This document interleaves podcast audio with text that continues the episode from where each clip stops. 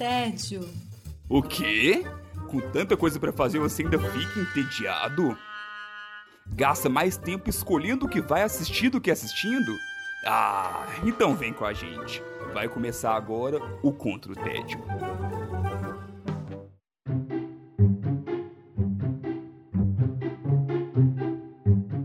Bem-vindos ao Contra o Tédio. Eu sou Sara Dutra e junto com os meus companheiros de guerra, nós temos a missão de te tirar do tédio. Os combatentes de hoje são Silvia Gostaferro, Oi, galera, estamos de volta. Felipe Chaves Olá! Olá a todos! e Alfredo Dutra, aquele de muitos nomes. Tudo bem, Godô? Tudo bem, combatentes do tédio? Vamos lá, galera, agitar, tal pro alto, mais uma gravação! Hoje eu tô bom, hein? Hoje eu tô bom. Godô, a gente tem que esperar. Eu tenho que te chamar primeiro pra você trazer a energia da segunda-feira pra gente. É isso aí, galera. Pô, vamos lá. Não, o Godot tem que ser o último, senão eu apresento rindo já. Ah, mas esse é um ponto. Você vai engasgando com a própria apresentação, né? Ô, Chaves, me conta aí, como é que você tá combatendo seu tédio na quarentena? Eu tô combatendo meu tédio assistindo filme de terror durante a insônia. Olha, as ideias da pessoa. As ideias da pessoa. Ué, não é, não é normal, não? Eu Todo acho tá que só isso, não? Na verdade, não é filme de terror que dá insônia? Eu achei que era o contrário também. Pois é, falando em quarentena, eu tive uma insônia pesada esses dias aí. Fiquei sabendo até que é geral aí na quarentena, muita gente tá tendo insônia. E aí eu aproveitei pra ver um filmezinho de terror que passou batido e que já tava na minha lista há um bom tempo. De leve, assim, né? Como quem não quer nada. É, ué, ali três e, me... Insônia, filme de terror. Três e meia, quatro da manhã ali, não tem, tem nada melhor não, ué. Dá nada. É a hora certa. Emily Rose fica assim, ó, batendo na minha cabeça com esse horário. Já cria aquele clima diferenciado pra assistir o filme. Que delícia. Ah! Então, eu assisti Boa Noite Mamãe, um filme de terror austríaco, lançado em 2016. Gente, esse nome, eu não entendo por que, que as pessoas cismam em colocar coisa de criança em filme de terror. Qual é o ponto da criança o filme de terror? Deixa, deixa as crianças. Dá ibope, Sara. Da Ibope. Ou e assusta. Criança geralmente faz coisa burra. Coisa burra em filme de terror é o ingrediente máximo.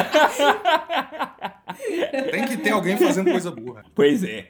Então, em Boa Noite Mamãe, a gente acompanha ali a história de dois gêmeos que moram numa casa de campo bem afastada de tudo e que estão esperando o retorno da mãe deles, que tá voltando aí de uma série de cirurgias plásticas. Não sabemos o porquê.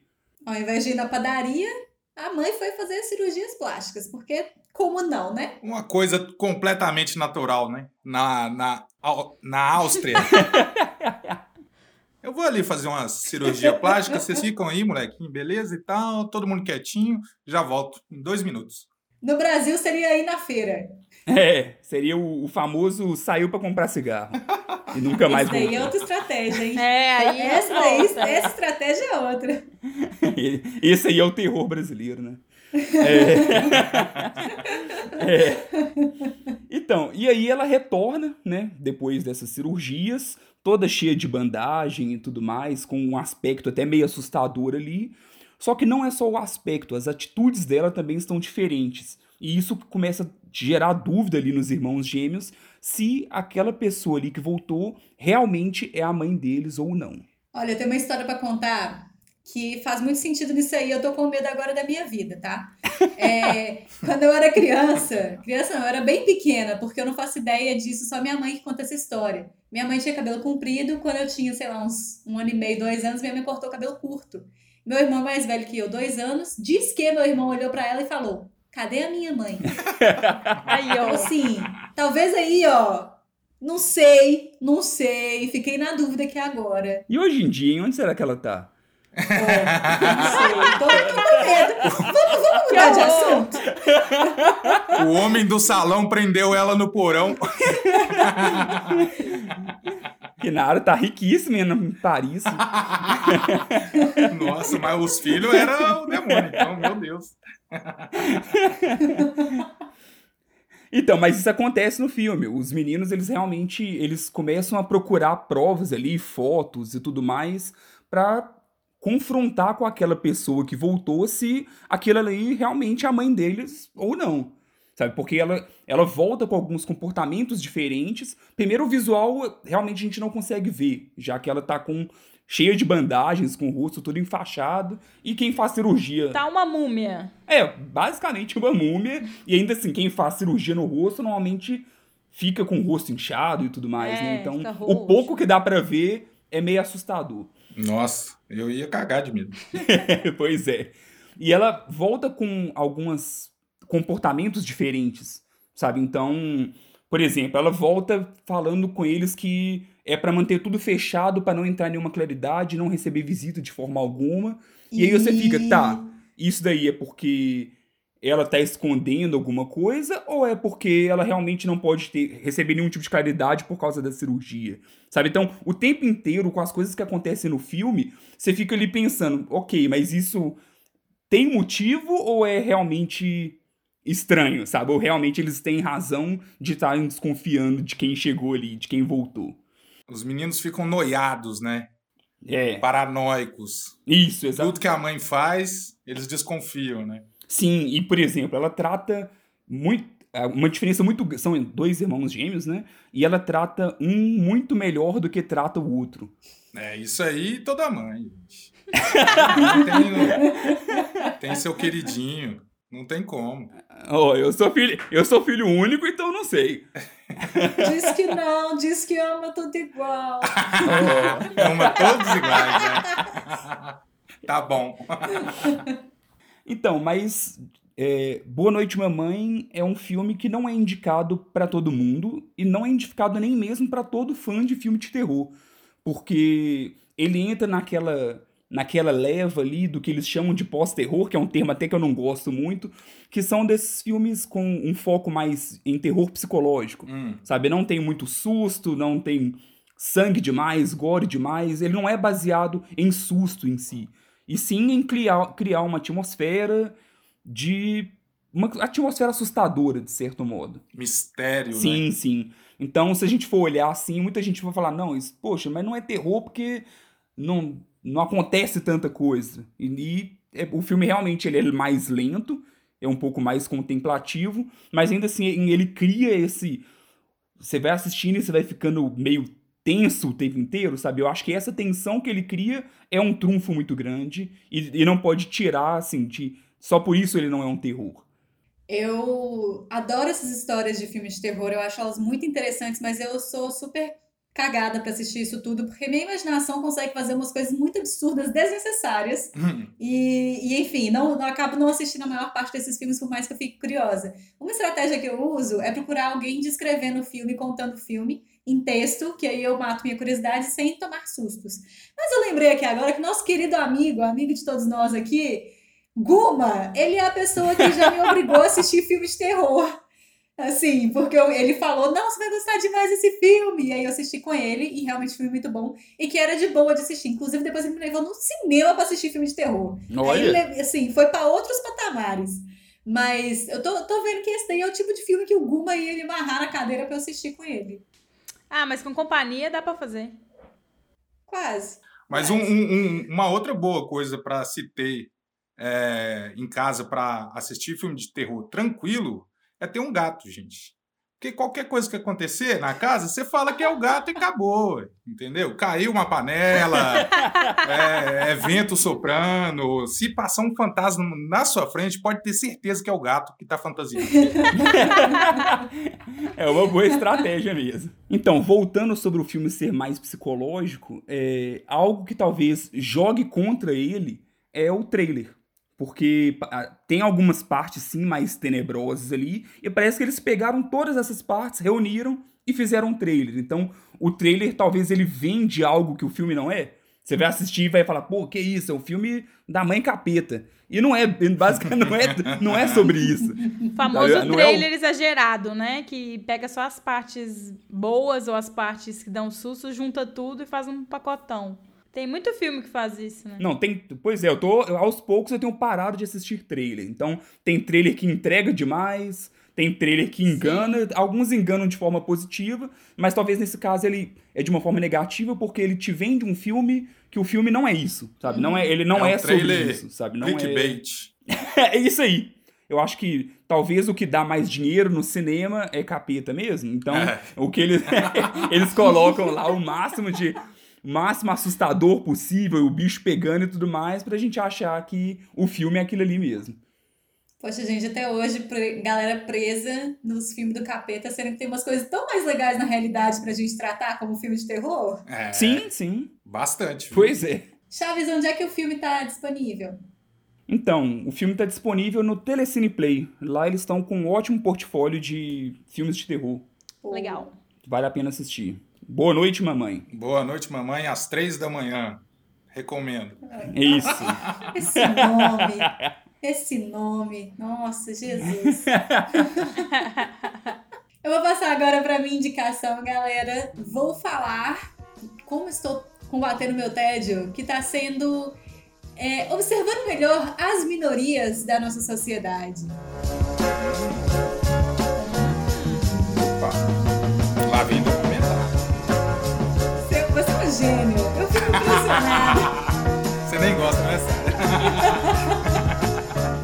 É, eu já trouxe aqui pro podcast, e tanto pro podcast quanto pra, pá- pra página no Instagram, é, alguns documentários, algumas produções, não necessariamente documentais também, sobre LGBT, sobre é, população negra. E hoje, por causa de uma indicação de uma amiga minha, eu trouxe um documentário que chama Creep Camp A Revolução pela Inclusão, que é um documentário sobre um acampamento Hum, é, que recebia um público muito grande de pessoas com deficiência. Ah, que legal. que legal. E esse acampamento acontecia no meio do Woodstock. O acampamento aconteceu nos anos 70. Caraca! E, e é muito legal, assim, porque as primeiras imagens são de pessoas que foram para esse acampamento, quando novas, assim, quando mais jovens, né?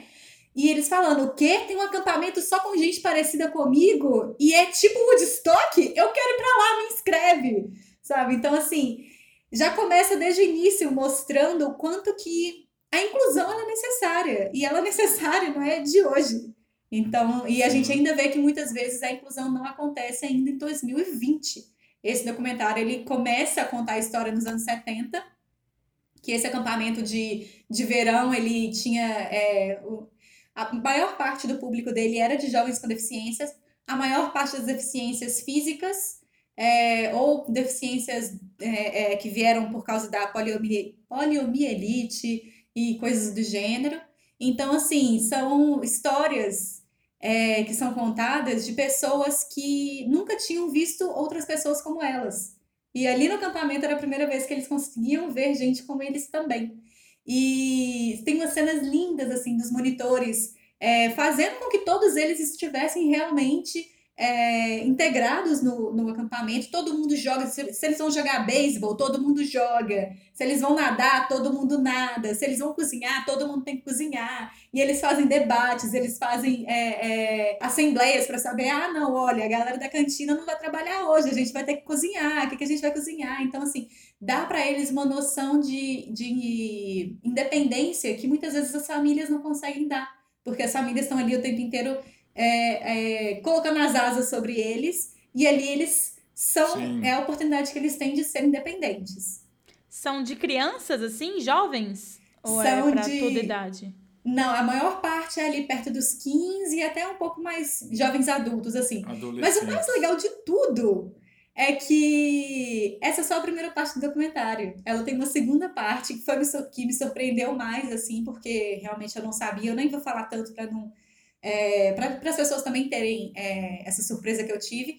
Que por causa desse acampamento, por causa dessa possibilidade de encontrar pessoas parecidas, que surgiu o movimento é, pelos direitos das pessoas com deficiência nos Estados Unidos Que legal. e que levou a inúmeros, não é inúmeros, mas levou a vários movimentos que eles fizeram pelas ruas, de passeata, de ocupação, e assim, os movimentos muito legais, muito pesados, assim, sabe? Não ficando em nada para trás de movimentos que o resto da sociedade faz. E é muito legal pensar nas pessoas com deficiência dessa forma, porque a gente lembra muito, né? Ah, as mulheres são minoria, os negros são minorias, os LGBT são minorias. Sempre lembrando que quando a gente fala de minoria, não é porque eles são em menor número, jamais. Nunca serão, inclusive. Isso é sim, é minoria sim. porque é minoria de voz, né? E, e a gente não lembra das pessoas com deficiência. E elas estão ali também tentando lutar pelos direitos delas, de terem acesso à educação, ao transporte público, à, à cultura, a conseguir entrar num teatro, a conseguir us, é, usar o banheiro de um restaurante. E é muito legal ver esse esse processo acontecendo ao longo dos anos 70 ali nos Estados Unidos, que é uma parte do que eles contam, né? Obviamente, tem uma parte muito maior, mas o processo principal que eles contam é ali nos anos 70. Que legal, gente. É, é legal isso, né, cara? Porque a, a pessoa deficiente, ela realmente sofre um pouco mais com a não inclusão, porque muitas vezes é uma coisa física, né? Impede ela de, de chegar em lugares, impede ela de realizar algumas atividades. Quer dizer, toda não inclusão é, é ruim, né? Mas é, fica até mais difícil para se organizar, para se juntar, para ter uma voz ativa de comunidade maior, né? Então, a, a iniciativa de se juntar e conseguir fazer atividades, né, eleva ali o, o, o senso de, de união que se pode conseguir, né, é, levantar uma bandeira e lutar por uma causa, né. Bem legal, fiquei interessado. E essa parte é tão forte que é, até os Panteras Negras se envolvem na luta deles. E a lógica deles é: se a gente está lutando pela nossa luta, a sua também é válida. E eles também estão ali apoiando. E é muito legal perceber que é, é, juntando as pessoas, né? Sim. Todo mundo, ninguém solta a mão de ninguém. Nessa lógica, sim, sim. a minoria ela se faz ouvida. Então, nossa, achei muito interessante. Eu até lembrei, é, eu sou arquiteta de, de formação, né, de profissão, para quem não me conhece. É, a gente tem aula sobre design universal e a gente é, é, segue normas de acessibilidade, né, a norma brasileira que já tem muitos anos e tem atualizações. É, e a gente teve uma aula que um professor nosso, que era é, deficiente. É na verdade, não fala deficiente, a gente fala portador de mobilidade reduzida. Uhum. Para qualquer tipo dessa pessoa, para integrar melhor, porque deficiente tem uma conotação mais sim, é, sim. pejorativa, né? Ou portador de necessidades especiais, né? Não, é não é, mobilidade também não. reduzida, também não. O geralzão não. que se usa atualmente é a pessoa com deficiência. É. é. Se for para pegar todas as PCD. deficiências. PCD. É. Sim. Mas a norma, ela estabelece que é pessoas com mobilidade reduzida. Só é específico para esse caso dele, né? É. E aí ele levou várias coisas pra gente, pros alunos todos testar. Então levou várias cadeiras de roda, levou aquela baqueta é, que deficiente visual utiliza, a bengala, desculpa. É, faixa pra gente amarrar no olho. E a gente foi andando pela, pela faculdade, assim, para saber é, qual que, o que, quais que eram as dificuldades mesmo. Assim. Foi muito interessante. E aí, realmente, a gente fala assim, ah, não, a rampinha aqui dá. E não, essa rampa tem que ter uma inclinação certa, não é só rampar de um nível para outro que vai dar certo. Então é super legal, assim, é, tá integrado nessas coisas. É, tem que ter muita força no braço para subir uma cadeira, né? Demais, nossa, é, é, bem difícil. Eu até subi uma rampa lá da escola, foi bem, bem confuso.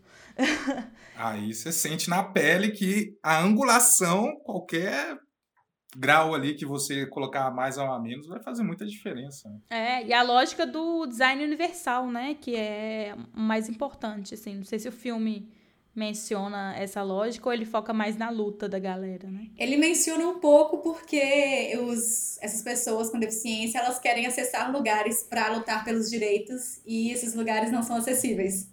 Então tem toda sim, essa, sim. essa ironia no meio do caminho, sabe?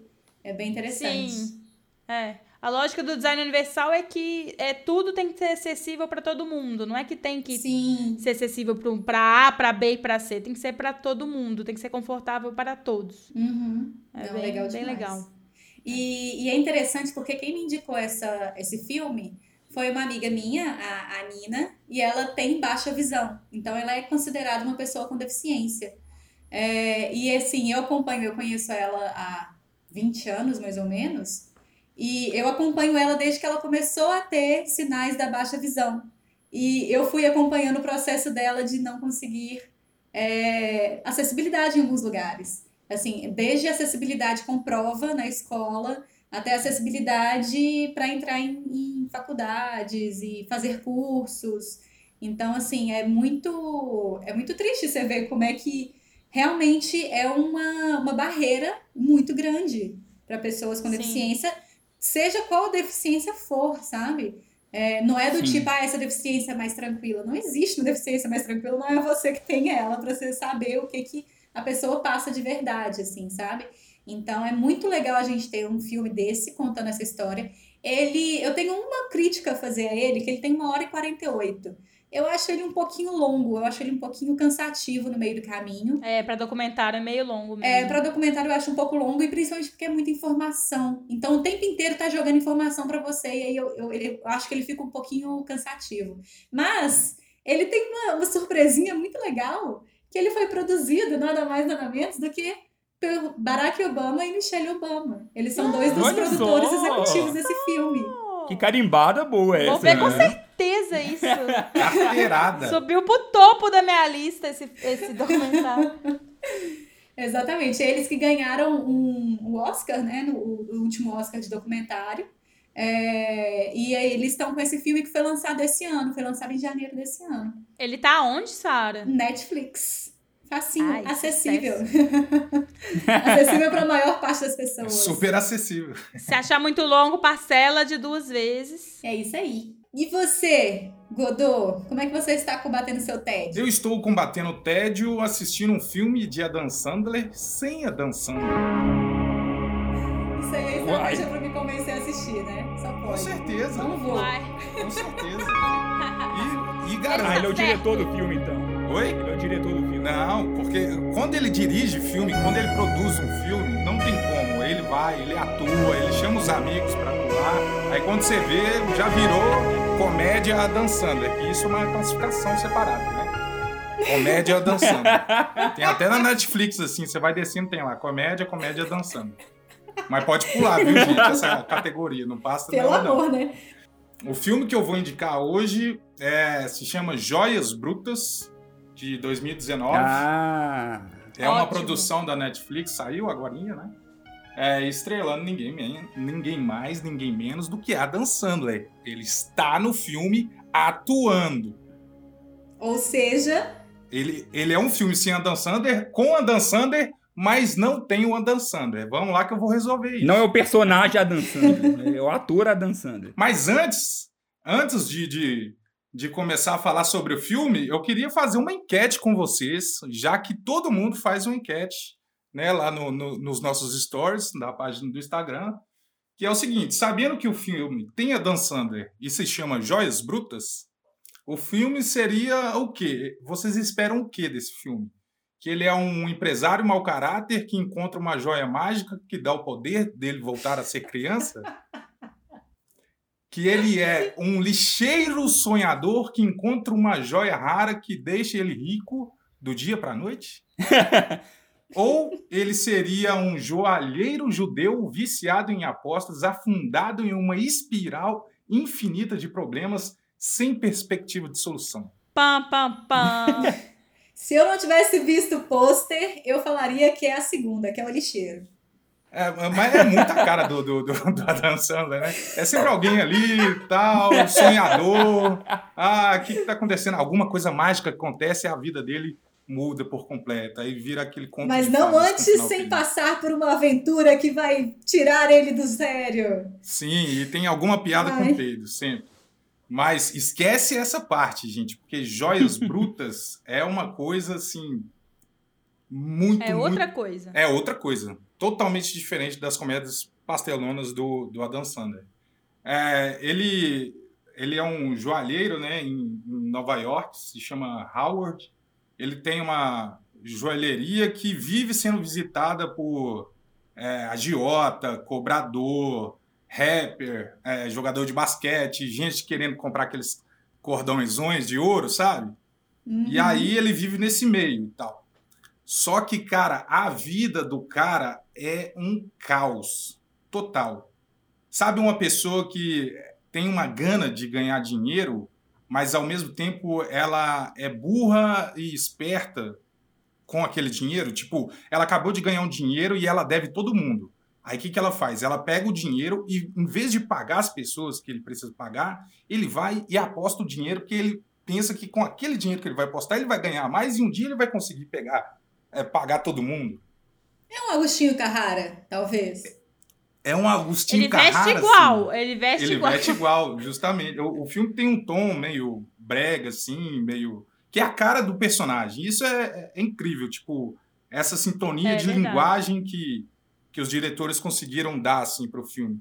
Porque ele é um trambiqueiro, assim, de marca maior, sabe? Esse cara que não tem caráter nenhum, tipo, ele apanha e continua rindo, sabe? Tipo, ele, ele, ele tenta te convencer das coisas da forma mais com lorotas impossíveis. Tipo, ele, faz burradas atrás de burradas. E essas burradas vão gerando outras cagadas. E ele vai caindo numa espiral muito sufocante, assim, de problemas. Porque ele tá atolado de dívidas, ele tem um vício de jogo, o, o casamento dele tá entrando em colapso, ele tem um, um caso extraconjugal problemático. E aí, cara, o filme vai te afundando nesse clima meio claustrofóbico, pesado, acelerado, ansioso. No, aí, você resumiu para mim os meus 20 primeiros minutos que eu assisti de, de Joias Brutas. Claustrofóbico e me deu certa até crise de ansiedade, porque é tanta coisa acontecendo ao mesmo tempo e é tantos diálogos o tempo todo, todo mundo falando e, e não para, o filme não Sim. para nesses primeiros minutos que para mim chegou a ser meio cansativo. Sim. E aí eu tava assistindo com minha namorada e ela falou, não tô gostando não. Aí eu falei, ah, tá, vou tirar e depois eu assisto. E aí tirei e, e continuou na minha lista, porque eu, eu, ainda vou assistir, mas eu acho que eu tenho que estar muito no dia disposto ali, sabe? Porque... É, porque ele, ele te dá uma angústia.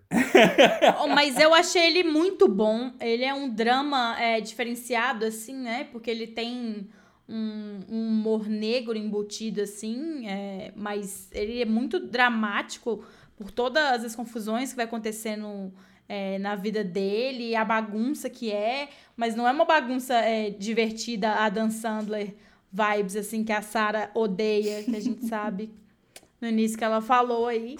É, eu fiquei muito impressionada com, com ele sendo um ator dramático, assim. Eu achei que ficou muito é, legal e achei que é, combina com a lógica do filme, que chama Joias Brutas, e para mim, no final das contas, a joia bruta do filme ali é ele, né? É o Adam Porque... Sandler. É. é o É o Aladdin. Adam Sandler. É o Aladdin. Ah, gente. Não, Sara, larga de ser preconceituosa. Você, não, você não, pode... eu só tô fazendo uma piada. Eu peguei porque... a referência, eu peguei Obrigada, a referência. Chaves. Obrigada que alguém pegou essa referência. Aladdin, o Aladdin, ele daria, encaixaria ali no personagem também. É a joia bruta, gente. Vai ver Aladdin de novo, eu, hein? Só que o Aladdin tem muita ética. Eu sei. Ainda assim. É. Mas o, o meu problema com a Dan Sandler, quando eu vi esse filme, quando eu vi o pôster, quando eu vi a galera comentando sobre esse filme, eu falei assim, uai, gente. Será que isso aí é tipo Ben Stiller fazendo Pequena Miss Sunshine? Porque eu também não assisto o filme do Ben Stiller, não. Mas aí, Pequena Miss Sunshine, ele tem um papel maravilhoso. Sim. E, e ele entrega muito bem. Eu pensei, será que, que a Dan Sandler tá tentando fazer uma coisa nessa vibe, assim, sabe? Tipo, de, de sair de uma carreira muito forte de comédia, de uma comédia muito específica, para ir para um, pra um, pra uma, pra um tipo de drama bem específico também? Sarinha, você confundiu. Não é, é o Ben Stiller, não. Não é o Ben Não é o Ben Stiller. Stiller, não. É... Como é que ele chama? Esqueci o nome dele. Steve Carell. Steve Carell, obrigada. Steve, Steve Carell. Carell. Isso aí. Mas eu acho que ali no, no, no, no Joias Brutas, o Adam Sandler, ele já fez alguns filmes dramáticos, inclusive filmes bons. Então, tipo, parece que a, a mão dele boa para atuação tá no drama. Porém, o sucesso financeiro, lógico, tá na, na, comédia que só ele que faz, né? Aquele tipo de comédia. Mas ele tem outros filmes também dramáticos que ele é bem recomendado. Então, tipo, não é uma tentativa a partir deste filme. Mas a, neste filme a gente pode falar que é, tipo, uma marca que ele realmente é uma joia bruta, como a Silvete falou. É, e aí fica o questionamento, então. Vi muitas, muitas páginas e blogs de cinema comentando sobre.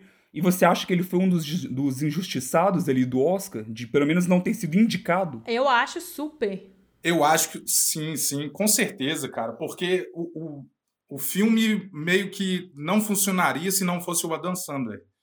Por incrível que pareça, porque o personagem coube tão certo em cima da atuação dele que você não enxerga o Adam Sandler. Você acha que aquela pessoa que está ali no filme existe. Na verdade, você acha que o filme realmente aconteceu, porque ele tem uma, uma linguagem de cinema é, que é tudo muito real, né? Tipo, o que você comentou de muitas conversas sobre as outras, gritaria, às vezes é, filmando na rua com gente passando e tal. Parece que até usaram é, pessoas reais mesmo, que não são atores, para atuar e fazer os papéis lá de, de secundários e tudo mais. Então, tipo, o filme ele consegue se encaixar em tudo na proposta, na proposta dele, de ser brega, de ser é, um filme muito tenso, de ser um filme sujo, que dá a cara de Nova York também, né?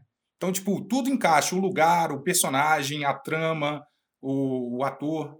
Ele é muito crível também, porque ele, ele não passa... Ele passa em 2012, 2011, Isso, assim, 2012. né? Um passado recente. E aí ele tem umas coisinhas que ainda encaixam, tipo assim, galera ainda assiste é, coisa na televisão, é. o celular, o iPhone, é o look dele de 2012, é o aparelhinho de 2012. Ninguém usa máscara. Ninguém, Ninguém usa tá máscara. Eu me senti dentro de GTA, cara. Totalmente, Sim, tipo, é tipo GTA. É, é muito GTA. O GTA e o, e o Oiapoque aqui também, ao mesmo tempo. Né? é o Oiapoque.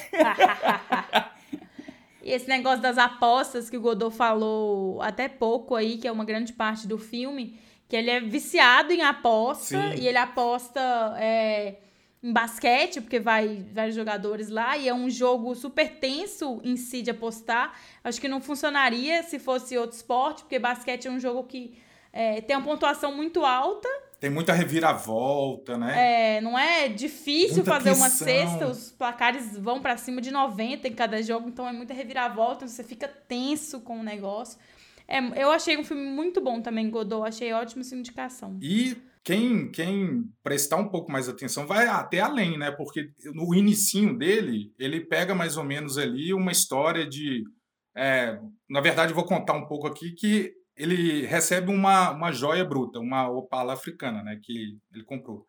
O inicinho ele pega de onde sai essa joia até chegar na cidade de Nova York, então vai mostrando uma extensão muito maior do que só aquela história local.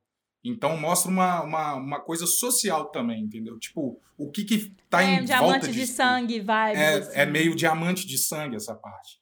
Então, cara, é e, e tensão em tudo, tudo. No início, tensão, no meio, tensão, no final, tensão. O fechamento e o, o, ator, o personagem é totalmente canastrão, é, ele é viciado em jogo, não tem muito caráter, é infiel com a mulher. Como que você consegue torcer para um cara desse no final? Isso que eu acho que é no a final prova você torce. No final que o filme é bom. Porque no final você é torce para um personagem desse e é o Adam Sandler ainda. Olha, Godot, eu sempre convenceu, ou quase isso. Eu vou colocar meu. Aí. Aos poucos eu vou colocando meu, minha, meu, minha raiva pelo Adam Sandler na gaveta e vou ver se no próximo fim de semana eu dou uma animada. Talvez. Esquece que é ele vai. Eu te indico fazer o seguinte: assiste só a cena inicial e vê se ela te pega. Entendeu? Uhum. Pega ali os 10 minutinhos de filme e fala assim, pô, quero ver onde vai chegar essa história. Cara, se você se fizer essa pergunta, você entra no filme. Aí já era. Beleza. Você vai ter uma experiência boa. E onde é que a gente assiste ele? Netflix, tá lá, hum, esperando todo mundo. Quem não viu, assista, gente, que aí vocês vão tirar esse preconceito bobo com a Dan Sandler, que é um dos maiores atores não, vai com de calma, todas as gerações. Vai com calma, cara. Calma, Dudu, calma. Não perde seu argumento, não. ô, ô, Renan! Rogerinho, Rogerinho. Silvia, como é que você tá combatendo o seu TED por aí? Tô combatendo meu TED com a turminha mais famosa do bairro do Limoeiro. Opa!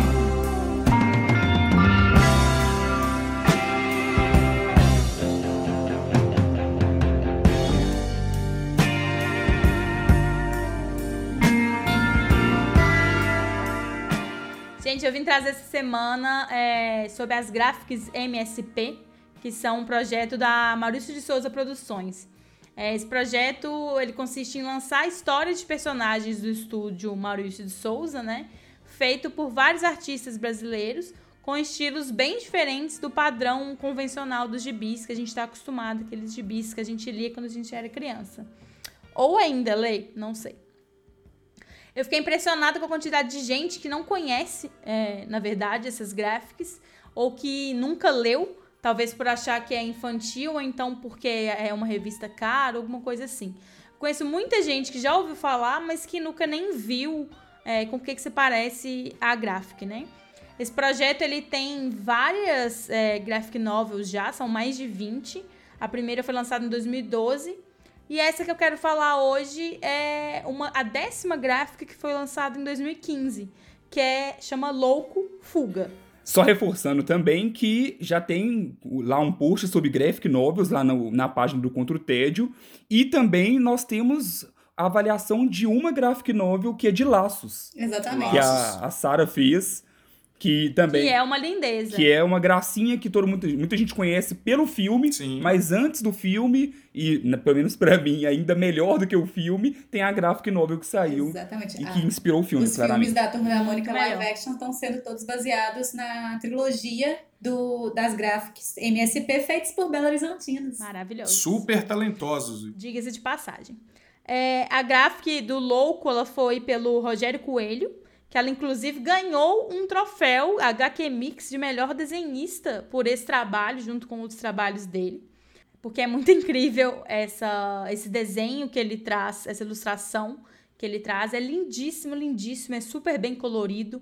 É, é bem diagramado, bem diferente dos quadrinhos padrões, de ter aqueles quadradinhos um do lado do outro. Ele rompe muito essa barreira é, do papel e, e de quadrinho, como se era de esperar com um tema como o louco, né? De não ser um, tra- um quadrinho tradicional. Não, não tinha como ser, porque nem nas, nas revistinhas o louco não respeita quadrinho. É, exatamente. É, o nome dele é Lucigor. Não, pera. Li. Nossa, gente, pera aí, eu não consigo falar isso. Licurgo. Ligurgo, obrigada. O nome dele é Licurgo Orival Umbelino Cafiaspirino de Oliveira. Mas você pode chamar de louco. É um acróstico, né? As letras iniciais. Nossa, ele mesmo deu o nome pra ele mesmo, né? Porque Senão o pai e a mãe é mais louco que ele. Na história, ele corre é, dos Guardiões do Silêncio enquanto ele viaja pelas histórias para libertar um pássaro. Não vou contar muito da história em si, porque como é um conto fechado, é uma revista relativamente pequena, qualquer coisa é spoiler, né? Eu tenho memória afetiva muito grande com Turma da Mônica, porque quando a gente era pequena, eu e minha irmã, meu pai lia pra gente quando a gente não sabia ler ainda, então a gente assinava as revistinhas, tem uma coleção enorme ainda que fica lá na casa da minha mãe. Minha irmã compra até hoje na banca. Então é uma, uma HQ que tem muito valor, um gibi brasileiro que tem muito valor até É. hoje. São anos e anos de. Faz De história, né? da, da cultura nacional, praticamente, né, cara? É, demais. Eu acho impossível achar alguém que nunca tinha ouvido falar da Turma da Mônica, Sim. né? É, e eu adorava o Louco, mas eu não entendia muito bem as histórias dele. Eu achava ele estranho. Tinha hora que eu entendia as coisas que ele fazia, tinha hora que não.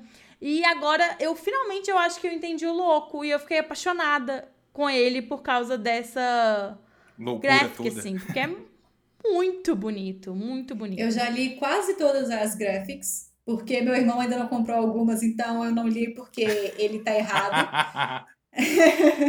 A Sara tem uma biblioteca chamada Igor Dutra, gente. Exatamente, é pra isso que serve irmão, Claro. gente.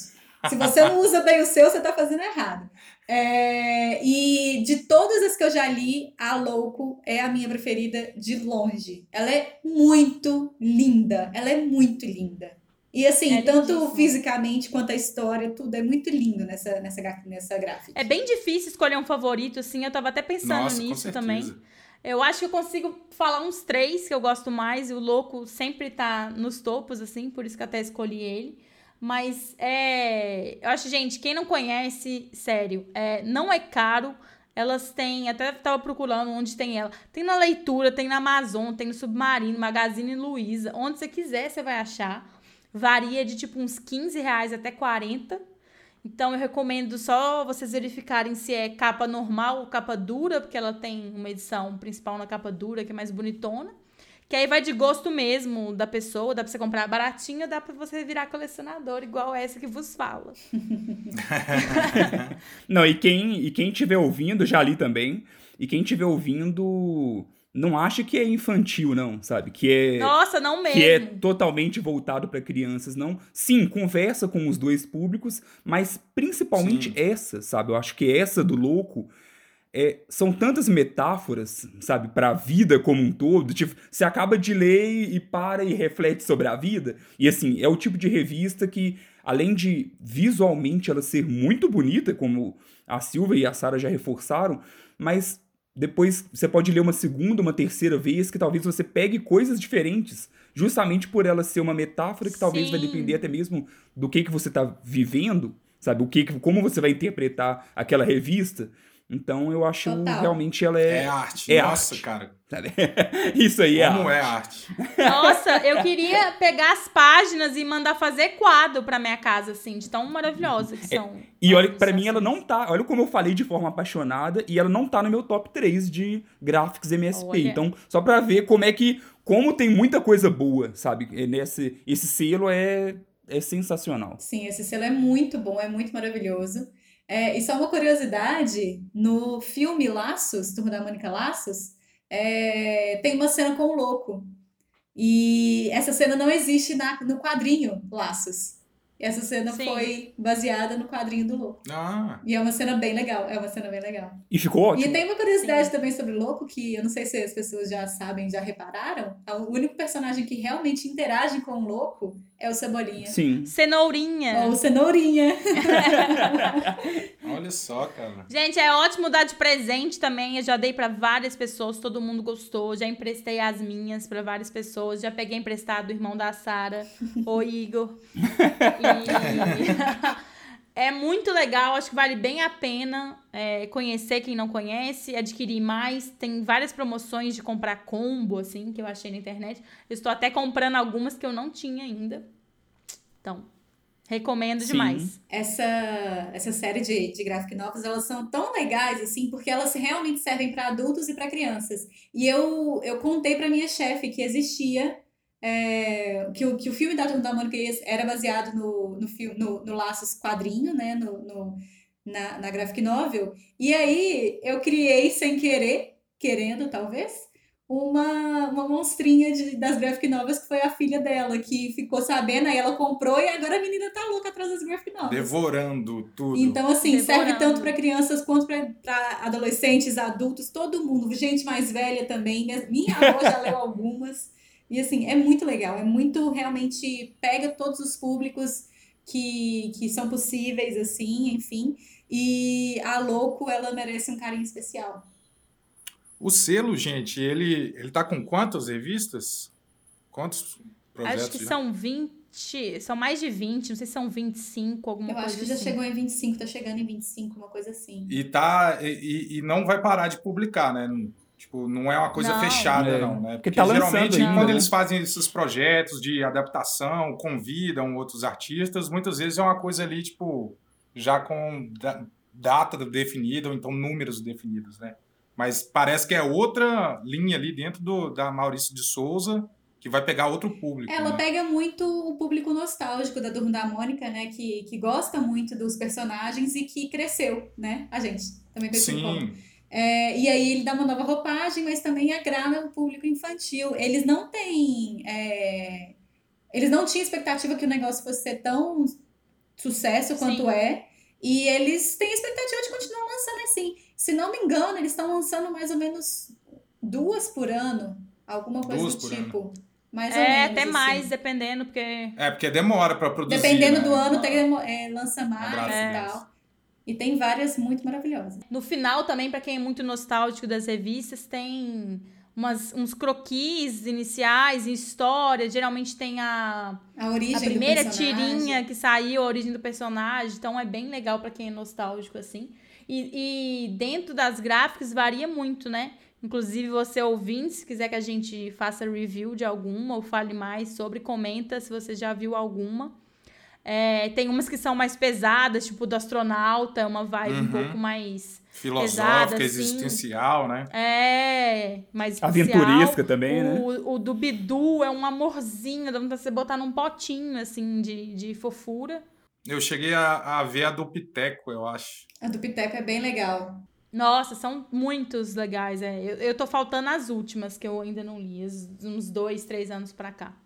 Mas eu chego lá. muito bem, muito, muito bem. Muito boa. E só para deixar uma curiosidade também, é, no início de cada uma das graphics, o Maurício de Souza escreve um texto contando como é que foi ah, é o processo para ele entregar o personagem para outra pessoa é, e sobre o que, que ele esperava que acontecesse e tudo mais. E esses textos são umas fofura, porque Maurício de Souza é uma fofura, é uma, uma fofura de meio que deve ter aquilo ali. É verdade. Maurício de Souza é o George Lucas que deu certo. é George Lucas brasileiro. Não, o que deu certo, né? que não se perdeu, né, no caminho. Ele até fala do Rogério Coelho, que é quem fez o Louco, que o Rogério Coelho só mandou os desenhos para ele, não tinha nada combinado, não. Ele só mandou, tipo assim, olha isso aqui, ó, que eu fiz, que bonito. E aí ele gostou muito, demorou um tempo para sair do, do papel, assim, mas quando saiu foi só sucesso. Sucesso. Legal demais.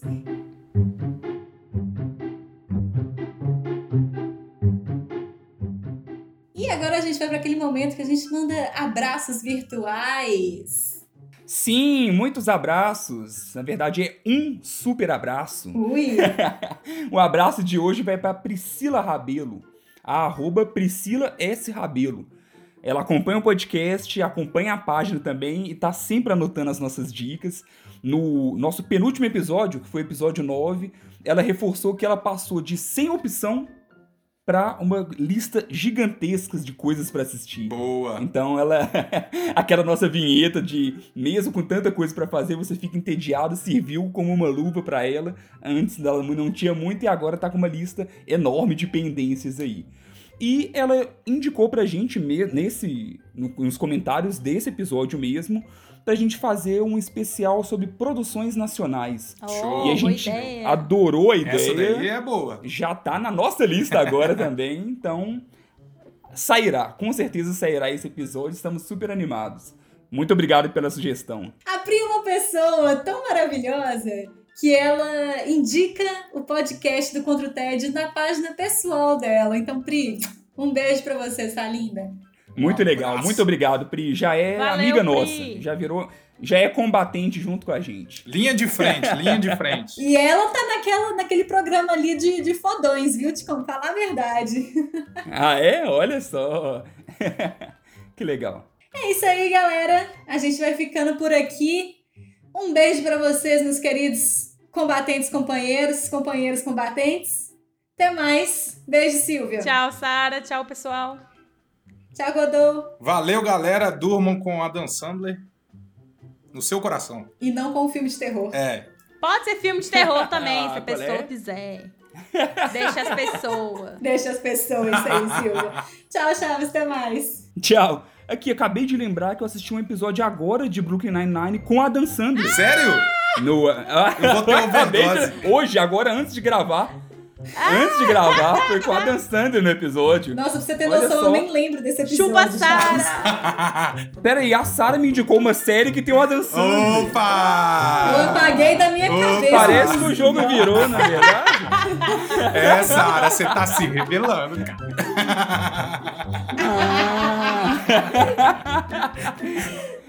Olha que eu tenho que manter minha imagem, Godô. Para com isso.